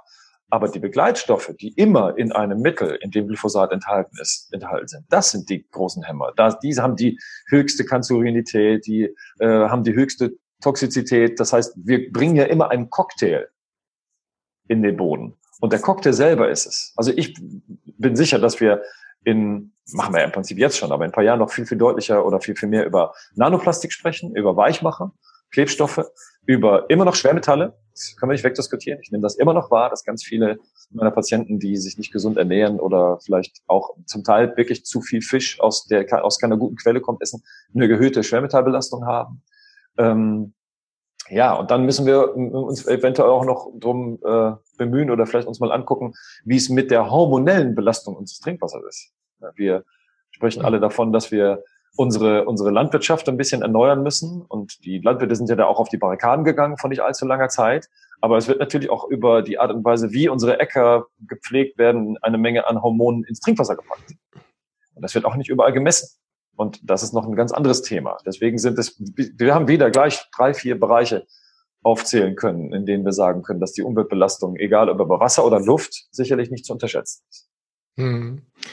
Und äh, da können wir ja auch aktiv leider nicht viel tun. Man kann sein Wasser filtern, logisch. Das mache ich zum Beispiel nicht. empfehle es auch immer wieder, ja, weil, es wirklich, weil, es wirklich, nicht viel Geld kostet. Man braucht ja. auch kein Belladomo für 4000 Euro. Man kann sich ja. durchaus auch äh, ganz einfache, gute Standfilter kaufen, die ähm, auch Laborberichten zufolge dann sauber sind. Ähm, was ich kann mich nicht gegen Nanoplastik wehren. Sorry, da müssen wir halt wirklich, äh, die Illusion müssen wir euch nehmen, weil ein Wassermolekül hat einfach einen Nanometer oder wenige Nanometer und dann entweder kommt das Nanoplastik nicht durch, dann kommt auch kein Wasser durch. Ja. ja also kann ich da nicht filtern, habe ich keine Strategie. Da ist der Staat aufgefordert, einfach die Produktion dieser Nanopartikel stark zu reglementieren oder zu verbieten, meiner Meinung nach. Ja, insofern muss man da wirklich aufs Wasser achten. Dann hast du gesagt, Weichmacher, auch das habe ich natürlich ja. im Wasser, habe ich aber auch in Cremes. Ja, auch das ganze Thema Kosmetika muss ich kritisch betrachten. Natürlich. Ne? Und dann haben wir natürlich. Ja, auch Dinge des täglichen Lebens, ne? Wir, das, das Kunst, der Kunststoff, mit dem wir uns täglich umgeben. Ich, ich überlege manchmal, ob mein Schraubenzieher äh, noch gesund ist, den ich ständig in die Hand nehme. Ja, okay. Ja gut, klar, logisch. Wir sind ja überall, wir leben ja in der Plastikwelt äh, ja, und sind von Plastik umgeben. Nur ich kann, ich glaube, ich würde dir jetzt äh, da meine Absolution erteilen. Der Schraubenzieher wird nicht das große Problem sein. Aber klar, sei denn, du arbeitest jetzt jeden Tag äh, permanent hier am, am Schrauben. Äh, aber klar, Leute, die jetzt ständig mit solchen Kunststoffprodukten zu tun haben, ja, die ständig mit Plastikfolie zu tun haben und ihre Hände nicht schützen können oder was auch immer, weil es so komisch aussieht, wenn beim Metzger auf einmal einer so einen Arbeitshandschuh anzieht. Ja. ja. also da, oder ja, oder auch Silikone, auch das sind ja Schadstoffe. Ja. Also da können wir, glaube ich, Stunden reden. Da muss jeder selbst mal schauen, äh, welche Belastungen vielleicht dazu geführt haben. Wichtig finde ich jetzt nochmal Stress. Ja, mhm. jetzt müssen wir nochmal Stress. Ähm, wir haben ja, es gibt ja diese Selfish Brain Theorie, dass wenn der Körper äh, in einer Situation der Not angekommen ist und das Gehirn Angst vor Nährstoffmangel hat, schaltet es alles andere gnadenlos ab und holt sich alles, was es braucht. Und diese, du hast angesprochen, diese HPA-Achse, diese Stressachse, wenn die aktiviert ist, dann fängt der Körper an, bestimmte Dinge abzuschalten, die nicht mehr wichtig sind. Ja, wenn der Säbelzahntiger vor mir steht, ist Reproduktion gerade mal unwichtig. Richtig. Ja? Vielleicht magst du dazu noch mal was sagen, warum gerade chronischer Stress die anderen Faktoren kommen ja kombinationsmäßig dazu, dafür sorgt, dass Frauen einfach nicht schwanger werden. Geht einfach nicht. Ja. Das System verhindert das. Bei, beim, beim Thema Stress ist das sehr, sehr interessant, denn wir sehen, dass es zwei verschiedene Sorten gibt. Wir müssen ganz klar trennen zwischen akuter Stressbelastung und chronischer Stressbelastung. Und es gibt wilde Studien, die ich von der Methodologie her sehr, sehr gut finde, also wirklich ganz ordentlich gemacht, die nachweisen können, dass akuter Stress eigentlich die Fruchtbarkeit erhöht. Ähm, akuter Stress ist aber auch etwas, wo ich sagen würde, das ist eigentlich etwas Gesundes. Ne? Also gar keinen Stress mehr haben, ist auch nicht gesund. Ab und mhm. zu mal eine kurze Belastungsphase, bei der unsere Hormone einmal das tun dürfen, was sie können, dass Metaboliten produziert werden, die im Nachhinein auch wieder abgebaut werden können, halte ich für was total Gesundes. Und wir beide sind uns, glaube ich, einig, dass das Thema Bewegung, Sport dazugehört. Ne? Das, das kann das einfach. Chronisch erhöhte Stresshormone haben leider diesen Effekt nicht. Wenn wir jetzt das hormonell mal benennen, das Hormon Adrenalin, was eher bei akuten Sachen benutzt wird, ist, was das angeht, eigentlich eher ein positiver Stimulator. Wenn das Hormon Cortisol zu häufig benutzt wird und nicht mehr richtig funktioniert, dann kann es sein, dass genau die Reproduktion schlechter wird. Aber das hast du schon ein, äh, eingangs gut beschrieben. Das Reproduktionsprogramm liegt im Zweifel, wenn es ums Überleben geht, unterhalb der Wichtigkeit des Überlebensprogramms und wird quasi das Programm runtergeschaltet. Wenn das nur kurz runtergeschaltet wird, ne, wenn ich vielleicht für ein paar Stunden oder ein paar Tage nicht fruchtbar bin, das merke ich eventuell nicht. Aber wenn ich für Monate oder Jahre nicht ausreichend fruchtbar bin, das merke ich dann. Denn dann sehen wir, dass eben Schwangerschaft nicht mehr funktioniert. Dann kommt es eben nicht mehr dazu. Wir sehen ganz klar, dass das wieder zu dieser sogenannten Checkliste gehört. Ne, wenn ich so, so eine Eierstock-Checkliste machen würde, dann wird wahrscheinlich auf der Checkliste immer stehen, haben wir genug Energie? Und dann müssen Hormone wie äh, Insulin oder auch Leptin, über das wir jetzt noch gar nicht gesprochen haben, funktionieren. Das ist auf der einen Seite die Positiv-Checkliste und auf der Negativ-Checkliste wird wahrscheinlich die Frage entstehen, ist es eigentlich gefährlich in der Umgebung? Also ist der Cortisolspiegel so hoch, dass eine Schwangerschaft vielleicht gar nicht so sinnvoll ist, allein auch aus energetischer Perspektive. Und der dritte Punkt auf dieser Checkliste wäre wahrscheinlich, sind wir eigentlich gesund? Und wenn dann der Körper sagt, nein, wir haben eine Entzündung, dass dann die Hormone nicht in den richtigen Mengen produziert werden. Wir sehen das, wenn man dann in diesen endokrinologischen, äh, endokrinologischen Bereich einsteigen würde, tatsächlich auch, dass zum Beispiel, ist nicht bei allen Fällen, die Umwandlung der Östrogene, Östrogene sind wichtig, um einen Eisprung zu provozieren, die Östrogene werden aus Testosteron gebildet. Das heißt, dieser Schritt ist ganz, ganz wichtig, dass bei Frauen aus Testosteron immer ausreichend Östrogen produziert wird. Bei Frauen funktioniert dieser Schritt auch eigentlich sehr gut. Deswegen sehen wir bei Frauen eine hohe, eine hohe Menge Östrogen und eine, eine ganz geringe Menge Testosteron. Stellen wir uns vor, dass genau dieser Schritt nicht mehr funktioniert. Die Umwandlung von Testosteron nach Östrogen. Das liegt an bestimmten Enzymen.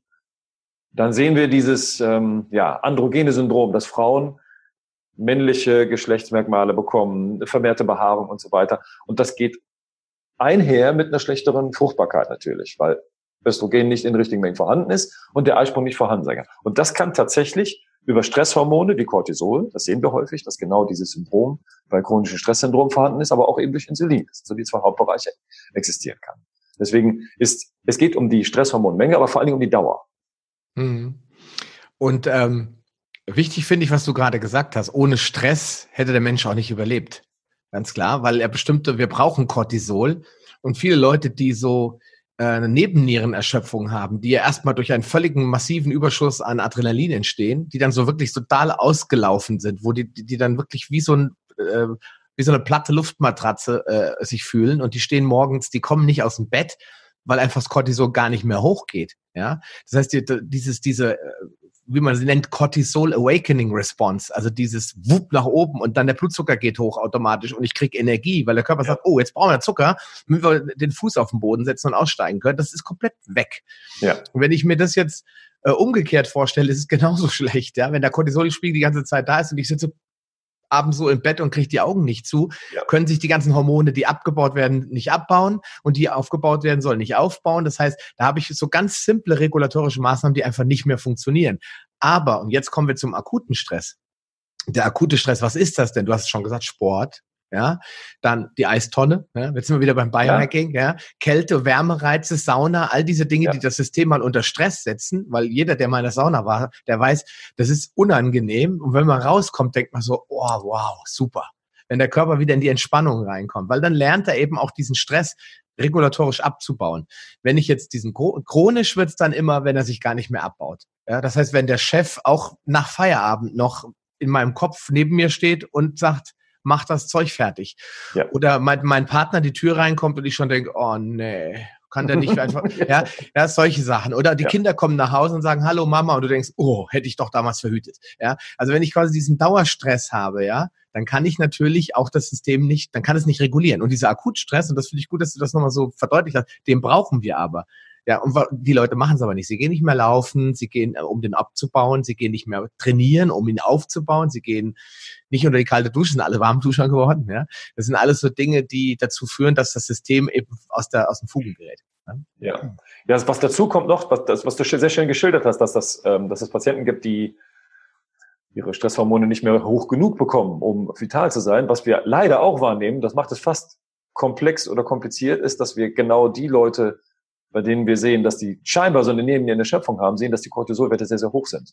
Dass das, dass die resistent geworden sind. Sie haben genug Hormone, verstehen das Signal aber nicht mehr. Das sind dann genau die, die nämlich dann abends da liegen, die eigentlich körperlich total erschöpft sind und dringend Ruhe bräuchten und sich dann zur Ruhe bringen und nicht schlafen können. Und das bringt dann dann schier zur Verzweiflung natürlich. Und ich sage mal, wir müssen, wir, wir sind durch die Evolution gegangen, weil unsere Vorfahren sehr viel Abwechslung hatten. Und genau das müssen wir in unseren täglichen Lifestyle auch einbauen. Abwechslung, wie du so schön gesagt hast. Mal eine Runde bewegen, vielleicht mal in die Eistonne, ne, oder vielleicht mal eben, jetzt wird's ja ein bisschen kälter draußen, nicht direkt die dickste und wärmste Jacke auspacken, aber vielleicht auch mal eine Weile nichts essen. Ne? Also äh, Hunger. Der, unsere Vorfahren haben es geschafft, weil sie Hungerexperten waren. Einfach mal dem Körper so einen, so einen, so einen, so einen Hungerreiz geben, so dass man merkt, oh, es gar nichts zu essen da. Ne? Das ist ja bei den meisten die, ne, ich sag mal, das der größte Feind, den wir haben, diesbezüglich ist der Kühlschrank. Der ist meistens nicht weiter als zehn Meter weg und wir können uns sofort bedienen. Das war für unsere Vorfahren auch nicht selbstverständlich. Also diese sogenannten hormetischen Reize, die dafür sorgen, dass wir so immer unsere Balance ein bisschen verlassen und wieder eine neue Strategie brauchen, um wieder in Balance zu kommen. Diese Abwechslung, was du gesagt hast. Das ist, glaube ich, einer der Schlüssel, dass wir mhm. unser Leben nicht nur so einförmig oder stereotyp gestalten, sondern abwechslungsreicher. Ich glaube, da haben wir schon viel gewonnen, wenn wir das bei unserem Patienten schaffen können. Genau. Äh, man muss sehen, für den, für den äh, menschlichen Körper ist, äh, es sind ganz viele Dinge Stressoren. Ja, du hast gerade auch gesagt, sehr spannendes Thema Fasten. Ja, ja.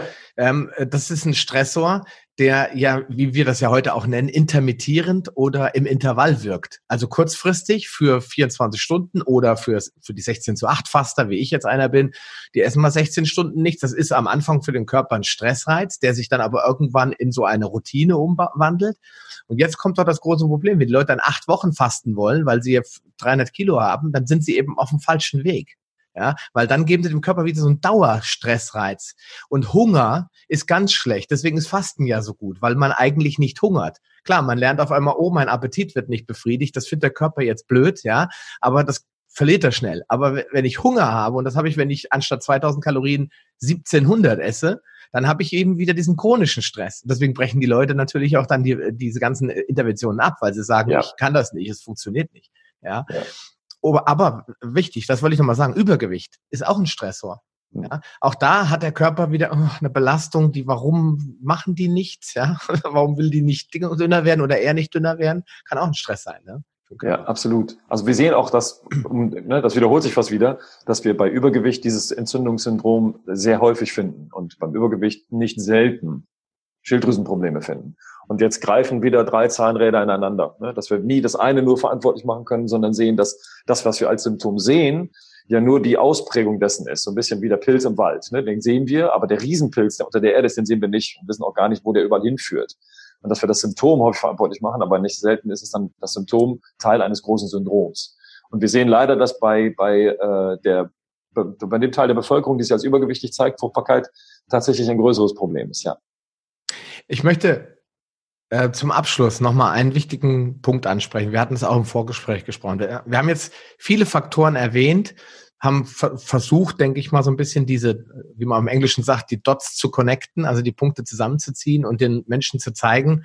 Im Prinzip sind es nur so eine Handvoll Faktoren, die wirklich aggressiv einwirken können. Und wenn ich davon nur 75 Prozent oder 60 Prozent aus meinem Leben entferne oder stark reduziere, dann werde ich wahrscheinlich sehr viel äh, schneller zum Erfolg kommen, als wenn ich einfach mal weitermache. Aber trotzdem gibt es ja auch Dinge, die man gar nicht vor Augen hat. Ich nenne das immer gern, habe ich bin ich dankbar von Florian Sauer, habe ich mir das abgeguckt. Äh, krank trotz gesunder Ernährung. Ja, das heißt, es gibt immer mehr Leute, die vermeintlich super gesunde Menschen sind, die den Veganismus pflegen, Rohköstler sind, äh, durch die Welt laufen, gehypt mit Waschbrettbauch, sage ich jetzt einfach mal. Trotzdem, wenn man mit denen dann abends mal in Ruhe bei einem Gläschen Wein spricht, dann hört man ja, ich kann nicht schwanger werden oder äh, wir wünschen uns ein Kind, es klappt nicht. Was würdest du sagen? Ich würde es auch gerne von dir nochmal hören. Du bist ja jetzt auch nicht der Fleischprediger, ganz im Gegenteil, du guckst da auch sehr kritisch drauf. Aber was glaubst du, die die Evolution hat das ja auch anders vorgesehen. Ich will da vielleicht nochmal später eine kleine Anekdote zu nennen. Warum ist es vielleicht problematisch? Ich sage es mal ganz diplomatisch. Warum ist es vielleicht problematisch, äh, schwanger zu werden, wenn man 100% vegan unterwegs ist? Also beim, beim, bei Veganern muss man genau hingucken. An sich ist die Gruppe derjenigen, über die wir jetzt sprechen, eine, die sich schon sagen wir, vom Gros her etwas besser mit der Ernährung auseinandersetzt. Und wenn wir so Sachen wie Nachhaltigkeit, Klima und so weiter angucken, dann finde ich das auch sehr vernünftig, was da so als, als Gedankengut postuliert wird. Vegan sich ernähren ist in der Geschichte der Menschheit, in der Historie, immer nur ein temporärer Effekt gewesen. Also unsere Vorfahren haben sich immer nur temporär vegan ernährt. Das waren immer Phasen. Die waren im Prinzip nie länger als Monate, vielleicht mal ein, zwei Jahre, aber nie länger. Beim, bei veganer Ernährung muss man sich ein paar Problemfragen stellen. Das ist geht, da geht es schlicht und ergreifend um Inhaltsstoffe. Da geht es um die Versorgung mit den richtigen Proteinbausteinen. Schaffen wir das? Da geht es um die Versorgung von Vitaminen wie B12 und B6, die eigentlich, wenn wir uns auf die Nahrung stürzen, nur über tierische Produkte wirklich effizient aufgenommen werden können. Und das, da, das kann man auch nicht interpretieren, das ist biochemisch einfach so. Und dann gibt es zwei Spurenelemente, bei denen wir häufig Probleme sehen, das ist Zink und Eisen. So, und die, die, die Inhaltsstoffe, also Proteine, B12, B6, Zink und Eisen, die fünf, die sind nun mal gerade sehr, sehr wichtig für unsere Reproduktionsorgane. Ne? Also Zink zum Beispiel ist bei Männern ganz häufig, wenn es ein Mangelzustand ist, einer der Gründe, warum die nicht fruchtbar sind. Eisen brauchen wir, um unseren Zellen die richtige Motilität und den richtigen Stoffwechsel zu verschaffen. Eiweiße brauche ich nicht diskutieren, ist, ähm, ist wichtig, um überhaupt Zellen aufbauen zu können. Und B12 und B6 haben so eine Art Regenerations- oder Zellbildungscharakter. Und ich glaube, das weiß mittlerweile jeder, dass wenn, wir, wenn, wenn Schwangerschaft entsteht, dass das mit Zellbildung zu tun hat. So, wenn das alles eben nicht funktioniert, also wenn es da eine Mangelerscheinung gibt, dann kann das mit einer äh, abgesenkten Fruchtbarkeit einhergehen. Aber du hast es wichtig gesagt, das kann man nicht, da kann man nicht alle einen Kamm scheren. Also ich sag mal, wenn man es, wenn man es gut macht, vegan und guckt sehr, sehr genau hin, dann kann das auch gut funktionieren. Aber wenn man es eben nicht ganz so gut macht, und das heißt ja nicht, man kann jetzt nicht sagen, du machst es entweder gut oder schlecht, ne, sondern wenn man das in Schulnoten, äh, sagen wir mal, ausgedrückt, die Veganer mit der 1 oder 1 plus, dann mache ich mir gar keine Sorgen. Aber schon eine 2 minus, also nicht ganz so gut, kann schon dazu führen, dass es Probleme gibt. Und das ist leider, ja, das, das wird immer mehr auch eine Gruppe. Und ähm, wir stehen da auch, ich bin da auch ein bisschen ein Zweifler, denn natürlich müssen wir so quasi in, im äh, Sinne der Nachhaltigkeit. Wir können nicht sagen, die Leute, wir müssen mit den tierischen Produkten genauso umgehen wie in den letzten 50 bis 100 Jahren. Das funktioniert auf Dauer einfach nicht. Mhm. Aber jetzt in die andere Richtung extrem, extrem zu schießen, wir machen das jetzt alle vegan, kann meines Erachtens auch nicht funktionieren. Denn die Ressourcen haben wir gar nicht. Deswegen muss man sich, wenn, muss man sich das genau angucken. Und auch hier spielt das Thema Stress eine Rolle. Auch wenn das jetzt komisch klingt. Ich habe hier in meinem Dorf auch zwei Bioläden und wenn ich da reingehe, sehe ich, ich sehe auch nicht nur gesunde, obwohl die sich komplett gesund ernähren. Wenn man sich zu, wenn man zu versteift sich mit dem Thema, ich muss mich gesund ernähren beschäftigt, ist das schon meines Erachtens ein Faktor, der dem Gehirn eine Information geben kann, dass das zum Stressfaktor wird. Wenn ich so ganz verbissen darauf achten muss oder darauf achten möchte, was das ist. Da, ich sag mal, Essen ist etwas, da muss auch Entspannung dabei sein. Ne? So, Essen darf eigentlich, auch wenn wir uns die ganze Zeit darüber unterhalten, nicht zwischen die Ohren. Das sollen die Fachleute machen, aber ansonsten ist eigentlich zum Essen ein Wohlfühl da. Und das spielt auch nochmal eine Rolle. Hm.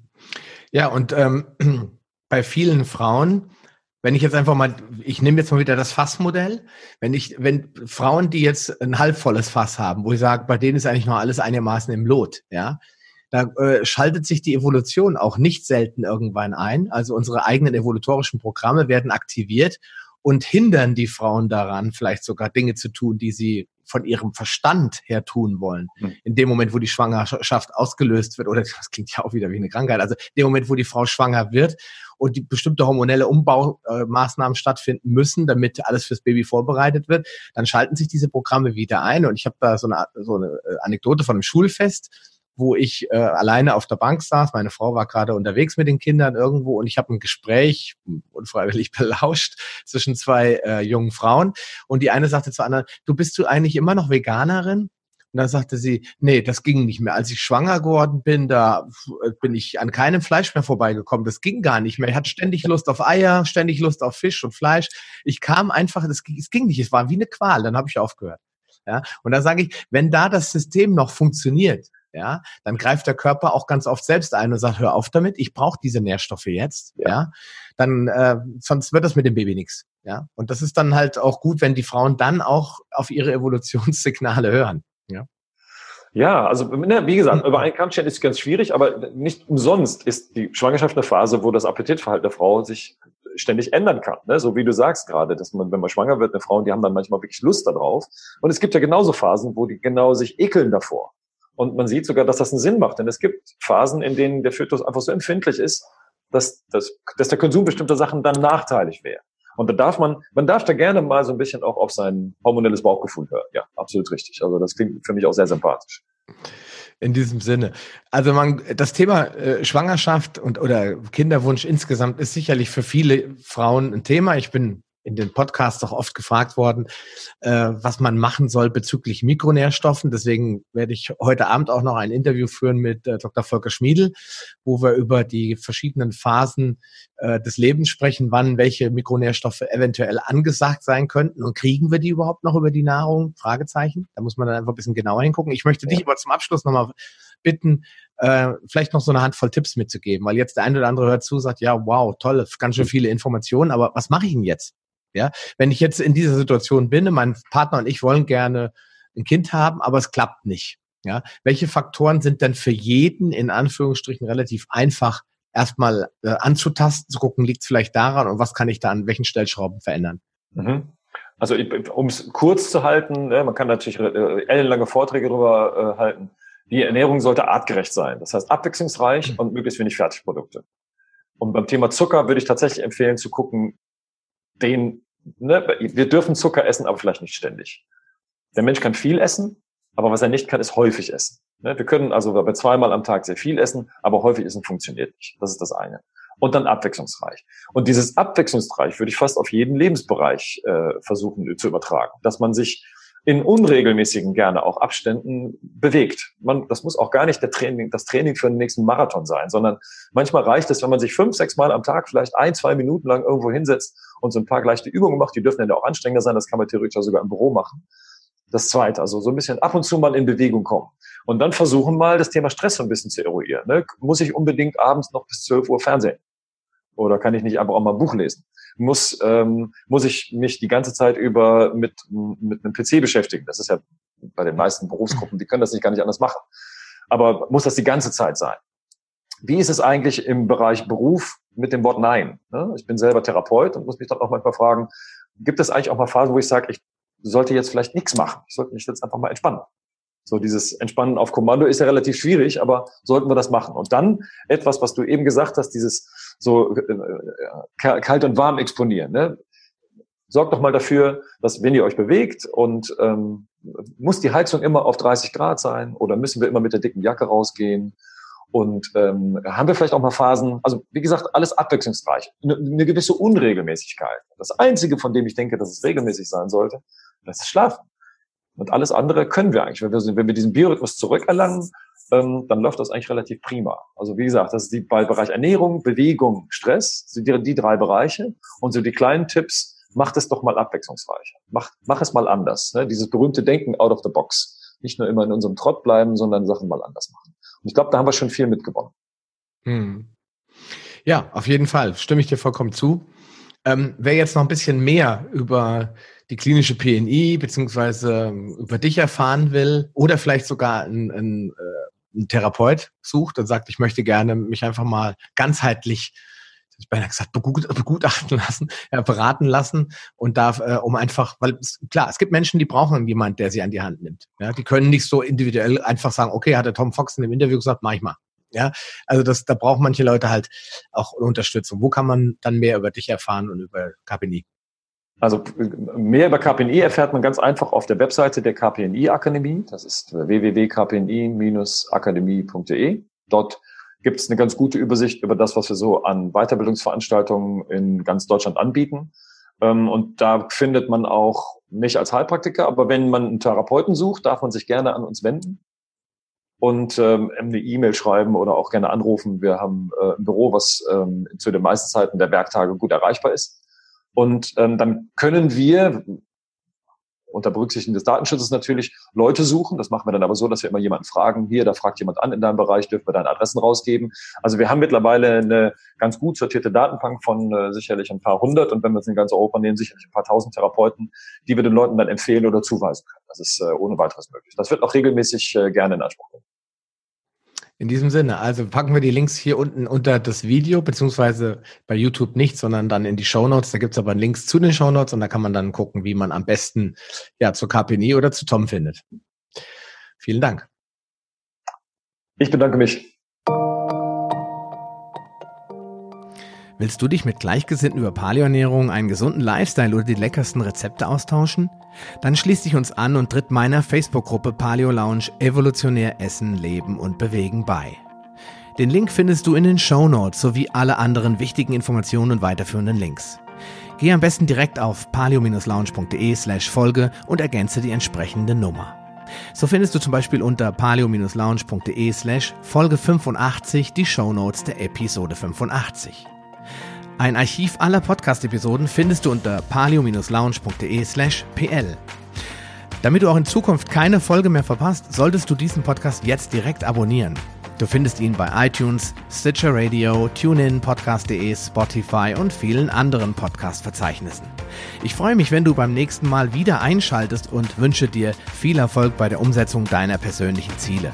Bleib gesund, dein Sascha Röhler.